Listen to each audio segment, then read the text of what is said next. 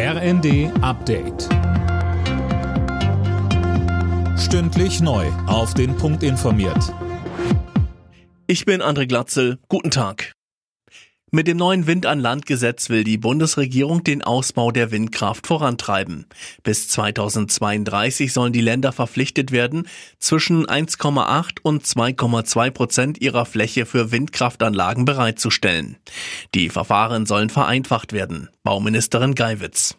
Es gibt ein regelmäßiges Monitoring, wie weit die Zielerreichung ist und sollte ähm, es nicht geschafft werden, in den Ländern die vorgegebenen Quoten zu erreichen, dann gibt es die Rechtsfolge, dass es eine allgemeine Privilegierung von Windrädern im Außenbereich gibt. Aktuell sind den Angaben zufolge lediglich 0,8 Prozent der Bundesfläche für die Windenergie an Land ausgewiesen und nur 0,5 Prozent tatsächlich verfügbar. Das Bundesverfassungsgericht hat der AfD nach einer Klage gegen Ex-Kanzlerin Merkel Recht gegeben.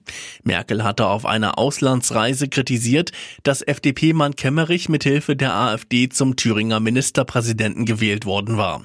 Damit habe sie das Recht der AfD auf Chancengleichheit verletzt, so die Vorsitzende Richterin.